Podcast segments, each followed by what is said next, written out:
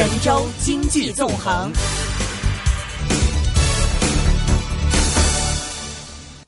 好的，以下来关注一组财经资讯。周二上午，国家统计局举行新闻发布会，通报了一到二月份整体的国民经济运行情况。数据显示，今年前两个月，全国规模以上工业增加值按可比价格计算，同比增长百分之六点三；固定资产投资同比增长百分之八点九；社会消费品零售总额同比增长百分之九点五。国家统计局总经济师、新闻发言人盛来运在评价一二月份的经济数据时表示，今年前两个月，国民经济延续。续了去年下半年以来稳中向好的态势，积极变化累积增多，为推进全年经济社会发展目标任务打下了好的基础。盛来运表示，总的来说，今明前两个月的态势延续了稳中有进、稳中向好的态势。四大指标当中，规模以上工业增长加快。物价指数比较稳定，就业稳步增长，调查失业率数据总体比较稳定，国际收支比去年同期有明显的好转，整个市场的预期也在好转。PMI 连续五个月处于百分之五十一以上，大家的信心正在增强。统计局今天还公布一到二月份我国工业生产者出厂价格同比上涨百分之七点三，而上年全年和上年同期分别下降百分之一点四和百分之五点一。在生来运看来。工业品出厂价格恢复性上涨，有利于实体经济经营状况的改善和实体经济利润的好转，也反映了实体经济活力增强这一基本面。一到二月份，四十一个工业行业大类当中有三十一个行业都在增长，其中工业用电量增长了百分之六点九，而去年同期工业用电量是负的。服务业的用电量增长百分之七点三，铁路货运量、电信。快递业务增长量都大幅上升，由于工业经营状况的好转，投资的积极性也正在回升，尤其是民间投资呈现了恢复性的增长。据统计局最新的数据显示，今年前两个月，我国民间投资出现了积极变化，同比增长百分之六点七，比上年加快了三点五个百分点。盛来运表示，从去年以来，党中央、国务院出台了一系列促进民间投资的政策措施，这些政策措施的效应正在不断的显现，很多领域都在向民间资本开放。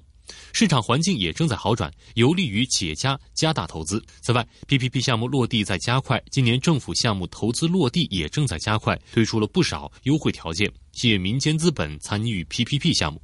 盛来运表示，民间投资增长加快的势头有望继续延续。就今天的数据，国务院发展研究中心市场经济研究所所长任兴洲则指出：“我想呢，从这两个数据吧，一个是工业增加值啊，呃，因为我们现在制造业在占我们国家的这个这个整个的工业比重还是比较大的。那么我们很欣喜的看到，这个一二月份的工业增加值还有明显的上涨，在去年企稳的基础上，那么今年是二月份增长了百分之六点三。”那么这个数据呢，比呃上一个月以及去年的同期，就是同比和环比都有所提升。第二个呢，就是我觉得从实体经济来看，就是民间投资，因为民间投资现在占到我们固定资产投资的百分之六十以上，但是去年呢，全年民间投资下降的比较厉害，呃，曾经一度下降到百分之二点八，那是历史上很少很少见的。但是我们很很欣喜的看到呢。这个一二月份民间投资上来了，二月份达到了百分之六点七，这是十一个月以来将近一年以来的啊呃增长比较高的这个呃这个比率比呃上升的比率啊，我觉得这些都证明我们的实体经济呃在中央一系列的稳增长的情况下，在各个方面的这个大大力的努力下，我们的实体经济确实在企稳，而且企稳的基础在进一步的向好。国家统计局周二公布的报告显示，今年前两个月全国房地产开发投资增速进一步加快。继续来听报道。从二零一七年一到二月份的关键指标来看，具体显示为：一、房地产开发投资同比增速加快。数据显示，今年前两个月全国房地产开发投资同比名义增长百分之八点九，增速比去年全年提高两个百分点。二、商品房销售面积同比增速加快。从统计来看，一到二月商品房销售面积同比增长百分之二十五点一，增速比去年全年提高二点六个百分点。其中，住房销售面积增长了百分之二十三点七。三商品房销售额同比增速回落。今年前两个月，商品房销售额增长百分之二十六，增速回落八点八个百分点。其中，住宅销售额增长百分之二十二点七。四、商品房库存面积增加。统计显示，截至二月末，商品房待售面积比去年末增加了一千零一十五万平方米，其中住房待售面积增加了四百六十八万平方米。对于该如何解读房地产数据的这几个亮点，比如新开工面积增加了，说明什么？国务院发展研究中心市场经济研究所所长任兴洲分析说：“那么房地产呢？大家知道，去年呢有曾经一度啊，房地产价格上涨的非常厉害。那么在九月三十号，九三零的新政啊，那个有二十将近二十个城市呃进行了这个调控，叫分类调控以后呢，我们看整个房地产形势发生了变化。一个呢就是供从供给侧啊，供给侧明显的增加，特别是那些。呃，供需矛盾比较大的城市啊，它的供给增加，住房的这个普通商品房的住宅增加了。那么我们还有一个这个比较好的数据，就是新开工面积增加，这就证明我们在供给侧开始发力啊，增加供给，满足需求，使需求供需平衡。我们原来说，实际上一二月份是我们的呃房屋的销售淡季，但我们看呃全国的非重点城市反而上的比较快。这就证明我们去库存的一些政策在三四线城市得到了落实，整体上的这个数据还是向好的。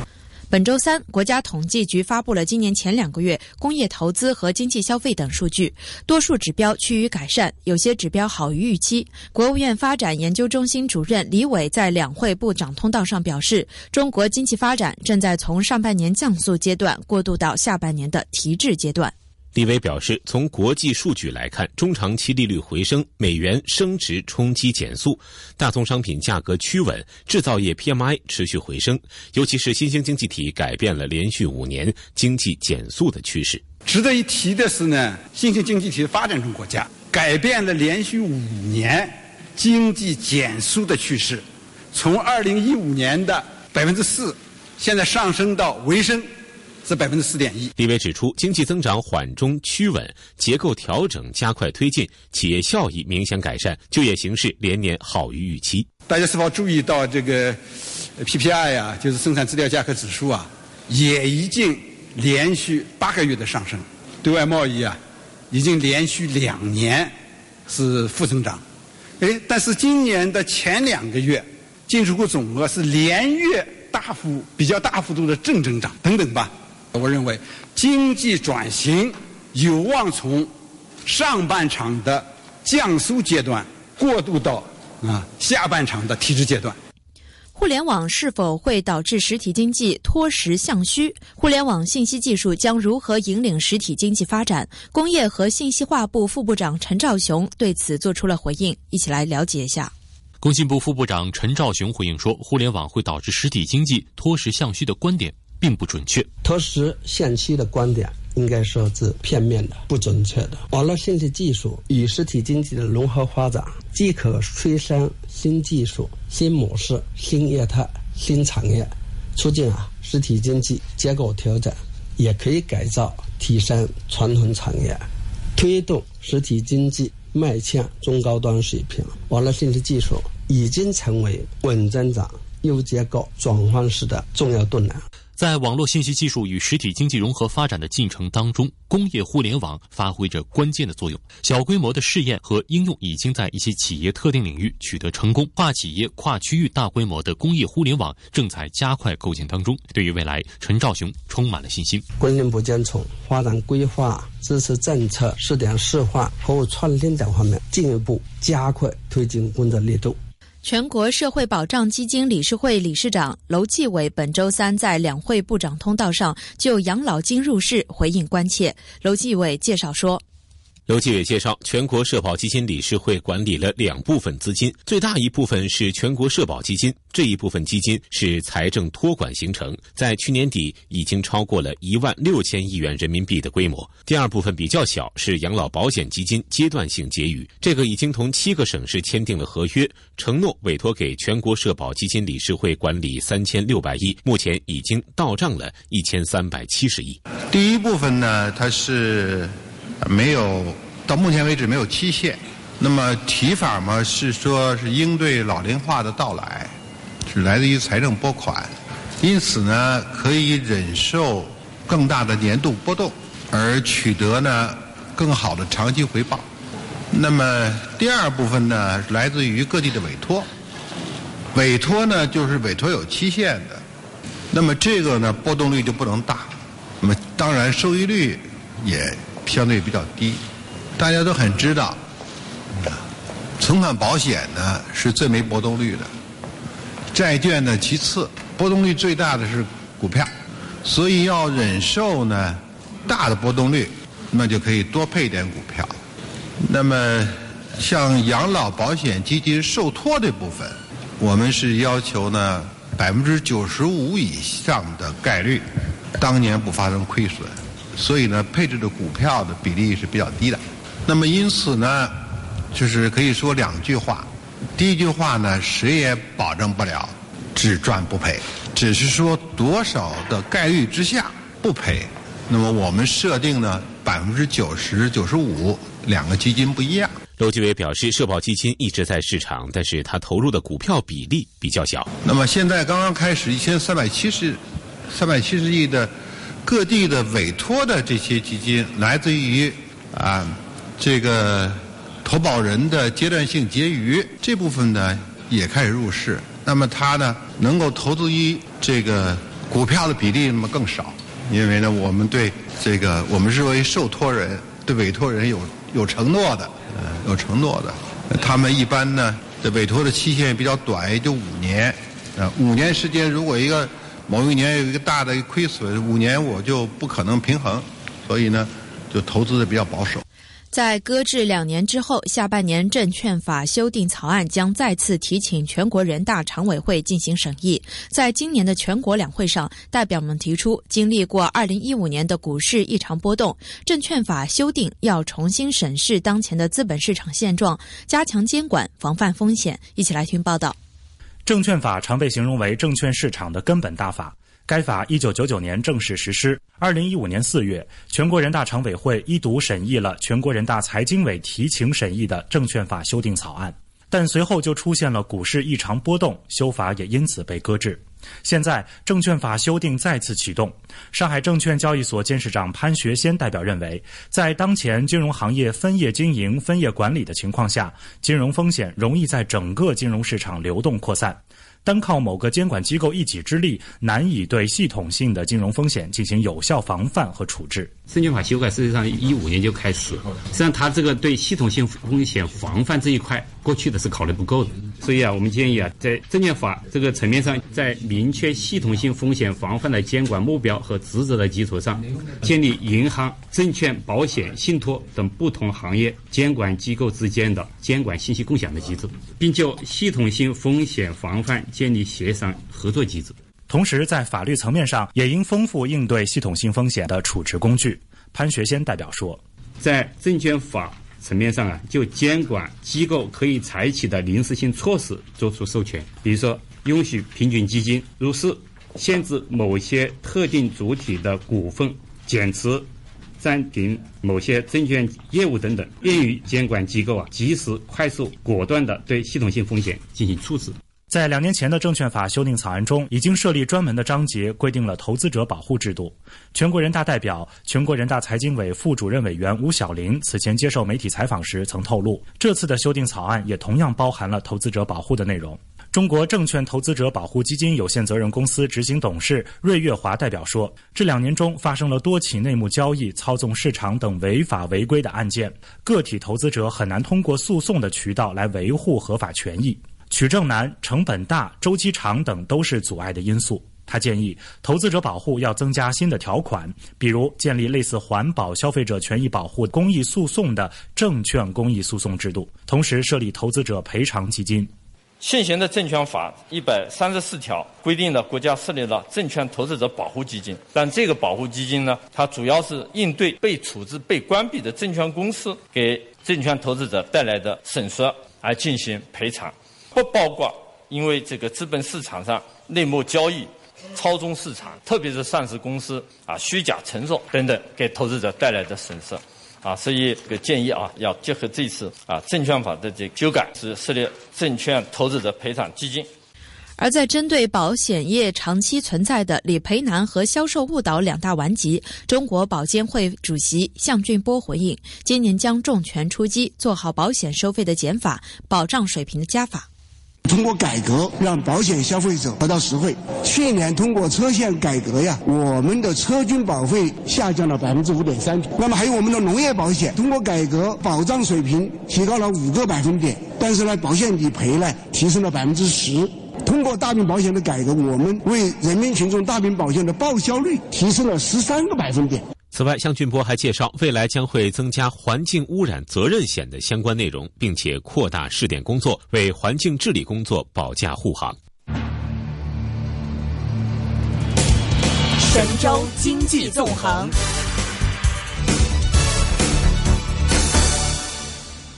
早在五年前，刘世锦便提出一个判断：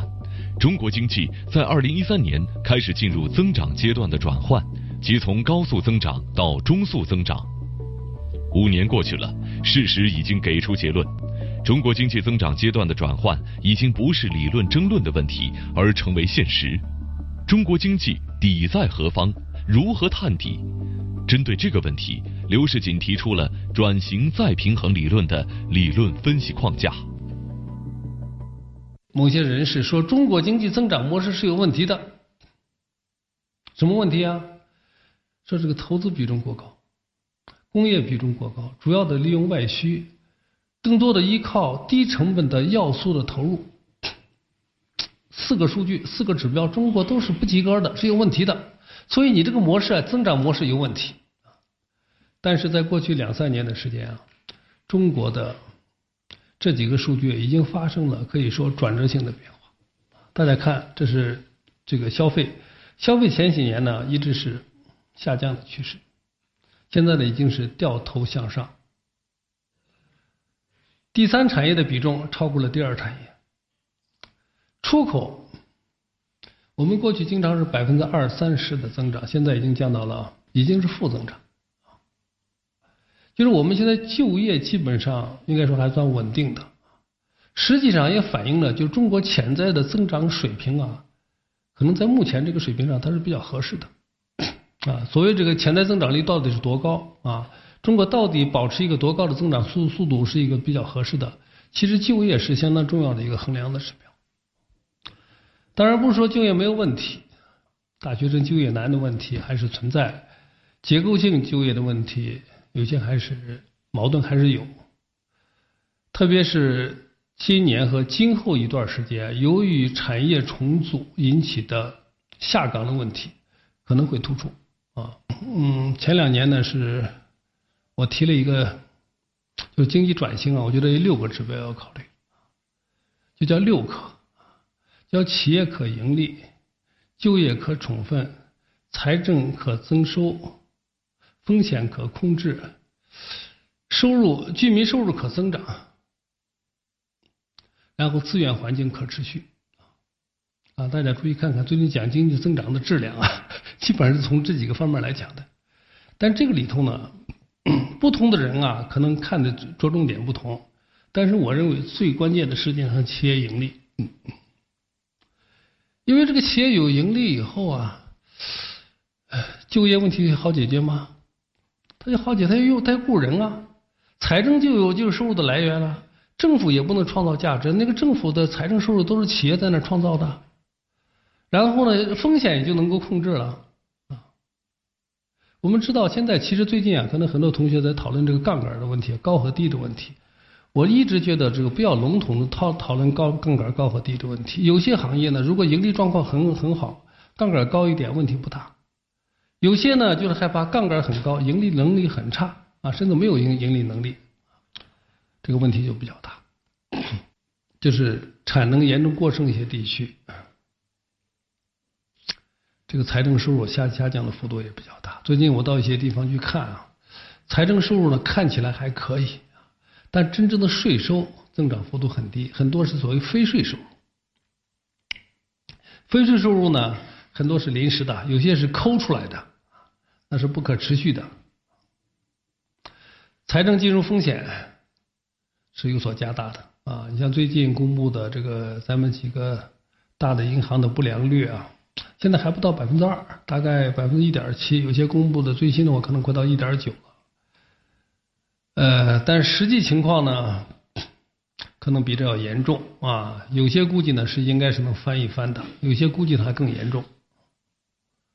地方债务通过置换以后，应该说有所缓解，但是呢，从更长一段时间来看，这个钱还是要还的。如何来还这个账？尽管有种种这些问题啊，但是我们这个财政金融这个方面，我们还是守住了系统性、区域性，当然还有全局性。风险的这条底线，居民可支配收入增长还算可以啊，特别最近这个几年呢，就是农民的收入增长比城里边要快一点。资源环境可持续性面临很大的挑战，特别是雾霾。这个北京这个雾霾啊，不是今年已经不错了吗？但是最近一个多礼拜，哎呀，让大家就感觉到这个。生存环境啊，这个质量如何提高？因为现在不缺吃不缺穿，这个也有车开了啊，但是呢，想呼口一呼吸一口新鲜的空气是是有难度的。最近几天我到一些地方，到云南去宣讲嘛啊，云南去以后呢，我觉得空气真好啊。我说是云南的同志，你们要知道，你们是很幸福的。北京人的收入水平高啊。啊！但是你要呼吸一口新鲜空气很困难啊！你要知道你是有弱项的，这个弱项要改变，现在看来还相当有难度。前一段时间我到这个唐山去调研，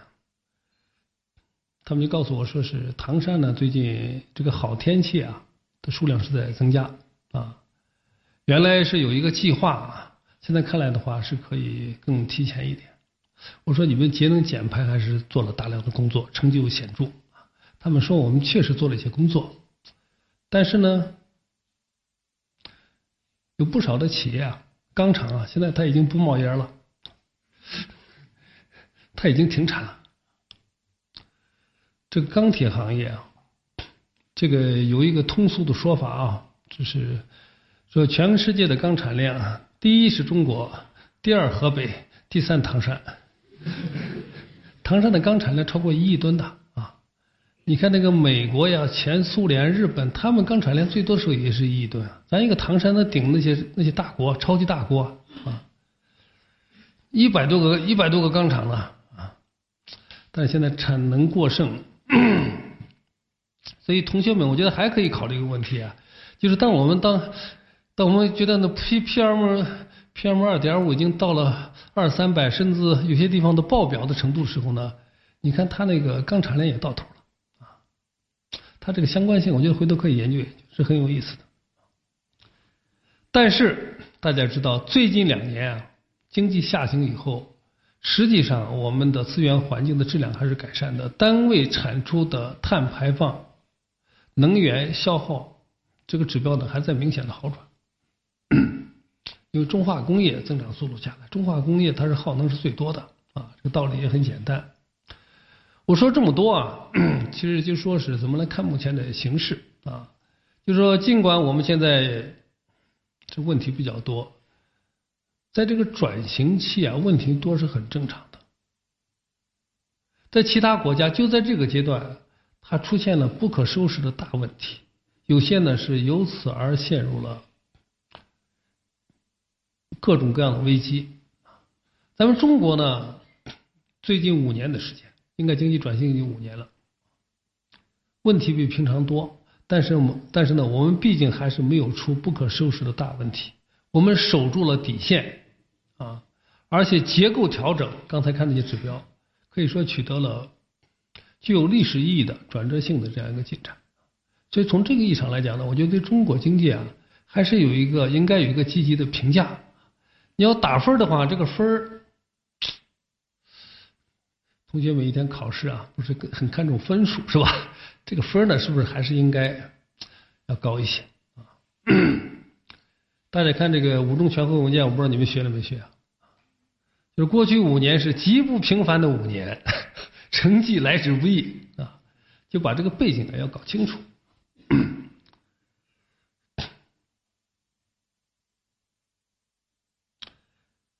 但是呢，回到现实，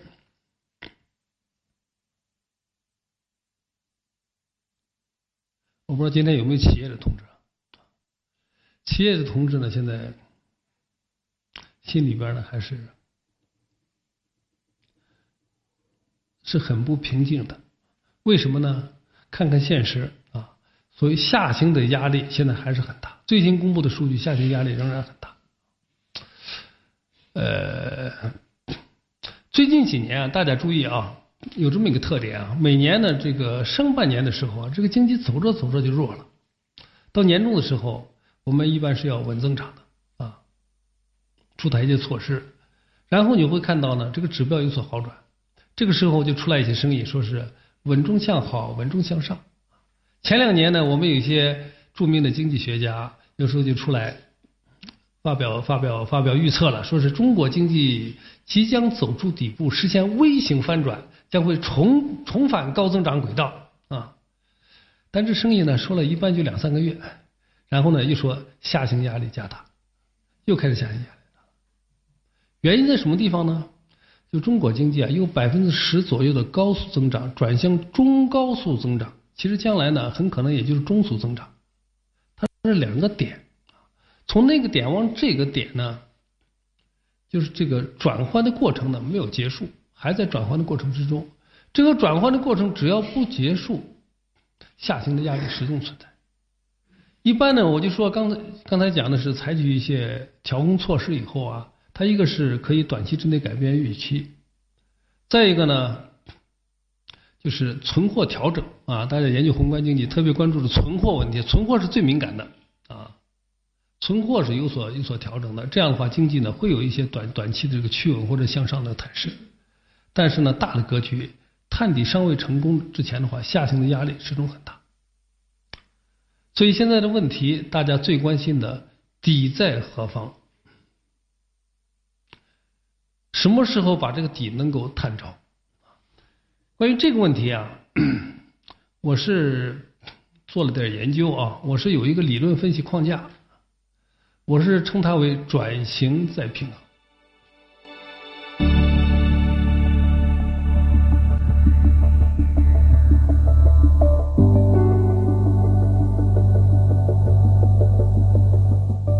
这个高投资要触底啊！我过去有一个很通俗的说法，我说三只靴子要落地。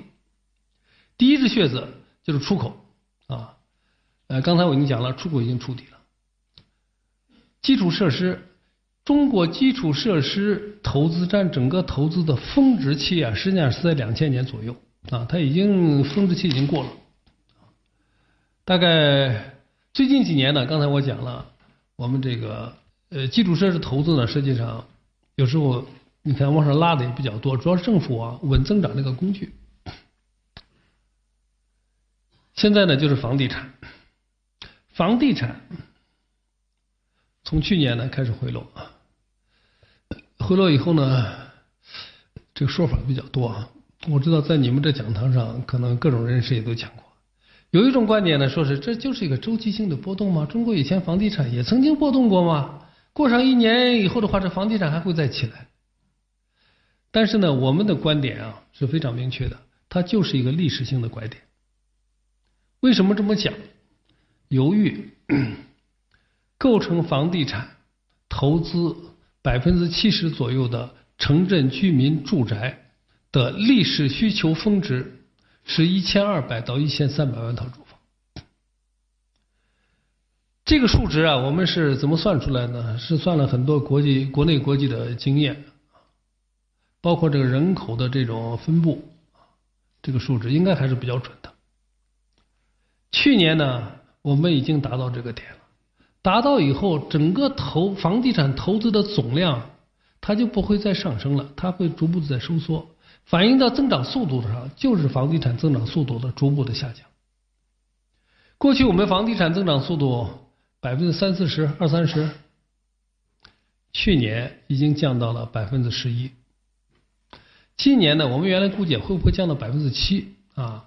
希望它一个比较温柔的下降啊，或者叫不要不要跌得太急吧啊。但是呢，一到三季度啊，它已经降到百分之四以下了。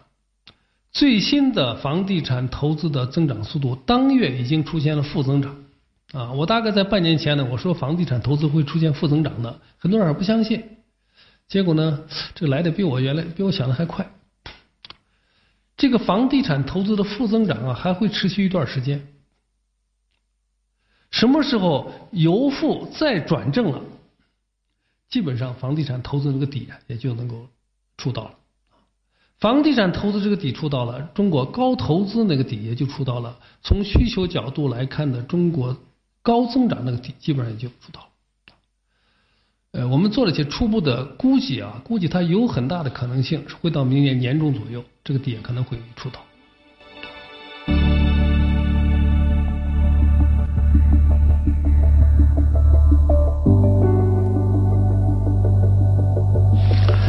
需求刚才讲的在下降，供给呢也在下降，但是供给下降速度很慢，于是这就出现了。严重的产能过剩，你像钢铁、煤炭，我们做个测算啊，一般是现在这个产能过剩是要呃这个超过百分之三十的啊，过剩一般超过百分之三十。你像钢铁，呃，目前中国国内的钢铁的产能是呃十二亿吨，超过十二亿吨了。去年钢的产量是八点一亿吨，出口大概是将近一亿吨，国内需求呢是七七七亿多一点。煤炭大体上也这么一个情况。这个严重的产能过剩带来的第一个结果呢，就是所谓 PPI 超过四十个月的这个负增长。最新的这个负增长的值呢是负的百分之五点九。这样的话就出现了一个所谓的通缩的问题。那么这个问题到底怎么解决？其实从逻辑上来讲很简单，就是比如说百分之三十的产能的过剩，至少百分之二十减掉，减掉以后，然后供求重新恢复平衡，PPI 呢由负转正，企业开始这个行业开始盈利，至少这个行业中间好的企业呢开始盈利啊。呃，我是做过一些调研，大概有这么几个问题，这个第一呢。地方上现在都要稳增长啊啊！你特别像东北啊，像中西部这些资源大省，呃，全国呢 GDP 增长是排名排在后边，好好靠后几位的，都是要要稳增长啊。那个 GDP 增长速度不能太低了，你这一减产能以后，它两个是有矛盾的。第二呢，大家都说是这个产能谁减呢？说是要减落后产能。然后说是你是落后产能，我是先进产能。翻过来呢，对方呢说是你才是落后产能，我是先进产能，最后都不减，这就是典型的囚徒困境。再下来呢，就是这些企业，你真正是这个你让他减产能啊，人的问题、债的问题很难解决。就现在这个企业亏损啊，你像钢铁、煤炭，还有其他一些行业呢。已经持续了这么长，大概有一年多的时间啊，再往下再一年多的时间能够扛得住吗？它下来的话就是银行的问题啊，不良率上升的问题啊，财政金融风险，下一步的话都会都会加剧。所以呢，我一直呼吁啊，我说对这个减产能一定要引起高度的重视。呃，这个问题如果不解决的话，呃。我们才会面临着一个，现在不是讲可不可持续的问题啊？这种局面才真正不可持续的挑战。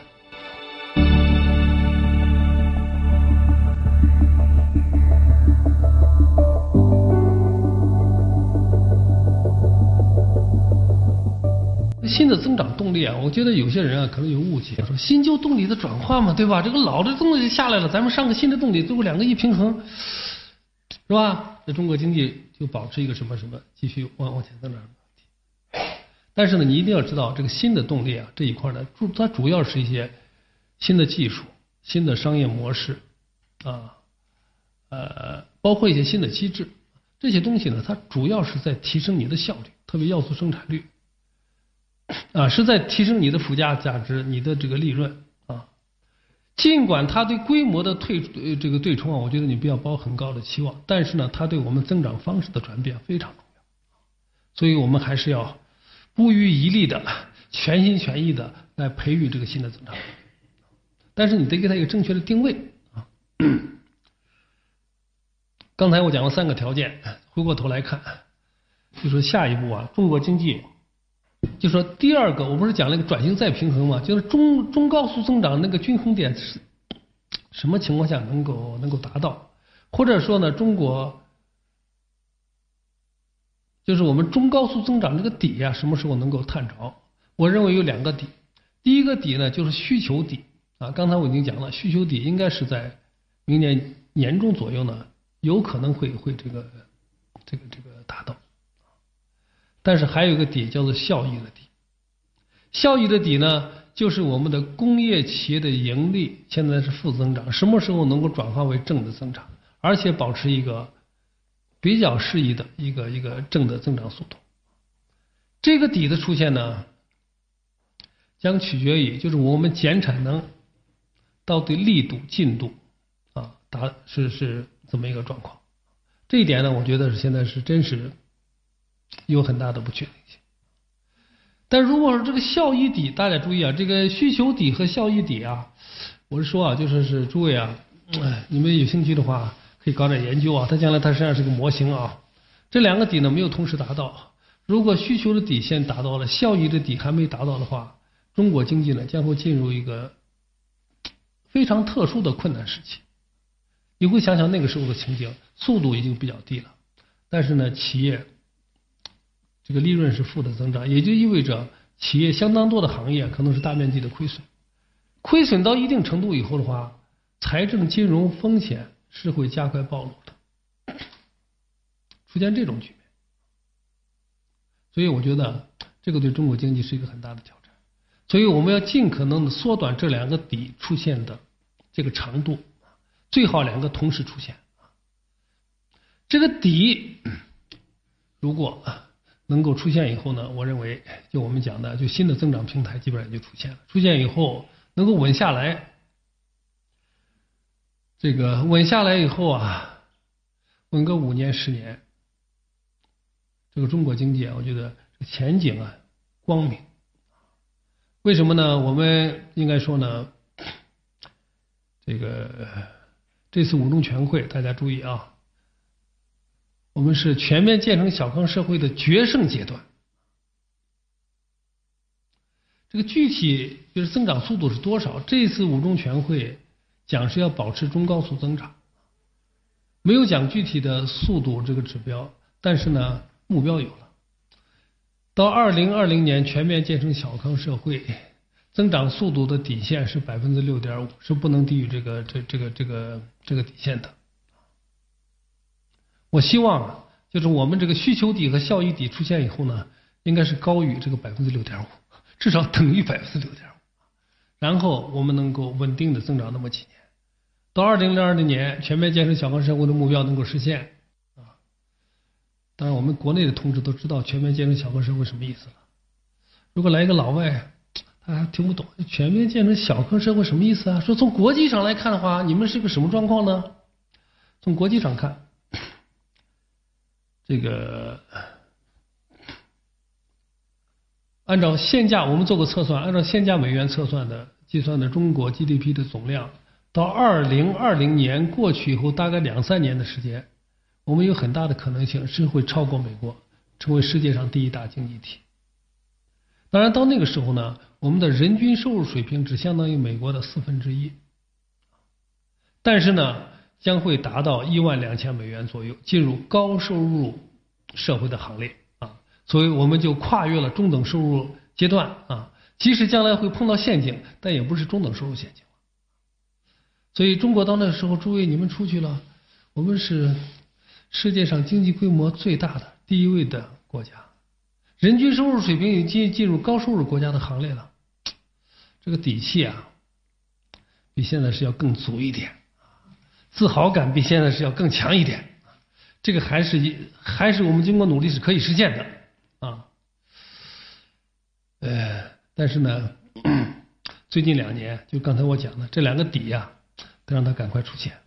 进入一个新的中高速增长的平台。股票交易所鸣金收兵，一线金融网开锣登台，一线金融网。